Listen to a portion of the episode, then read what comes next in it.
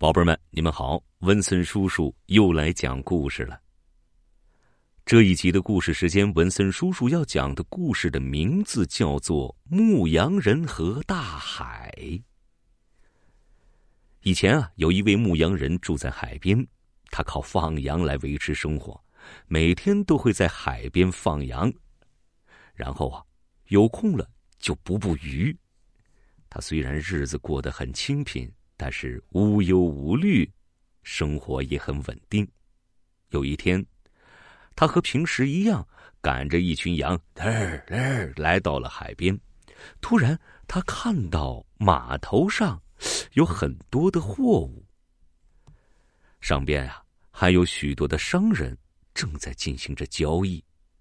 那些商人们每个人啊都拿了好多好多的钱呐。然后换取自己所需要的货物。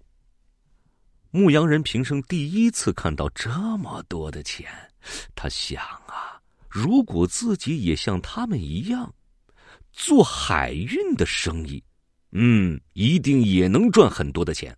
于是他卖掉了羊群，啊我要把羊卖了，把所有的钱用来做海运买卖。可是啊。他的运气糟糕透了。第一次做海运生意，遇上了台风，哗，海上的狂风巨浪使他所有的货物都倒到了海里。这一次的生意让他血本无归呀，也差点丢了命啊！他回到海边，已经是身无分文了。不得已，他重操旧业。这个时候，他已经没有了过去的悠闲生活。为了生存，他只能拼命的干活。经过一段时间的积攒，他又有了一些积蓄。然后，他用这些钱又买了几只羊，然后继续做他的牧羊人。这一天，风平浪静，他又看到了那些商人们给运货的人一沓一沓的钱。哦，大海啊！你这是又在诱惑我呀！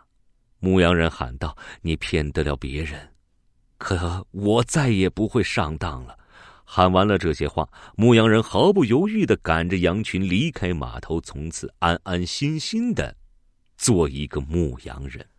宝贝儿们，故事文森叔叔讲完了。文森叔叔啊，想问问宝贝儿们，你们听懂这个故事了吗？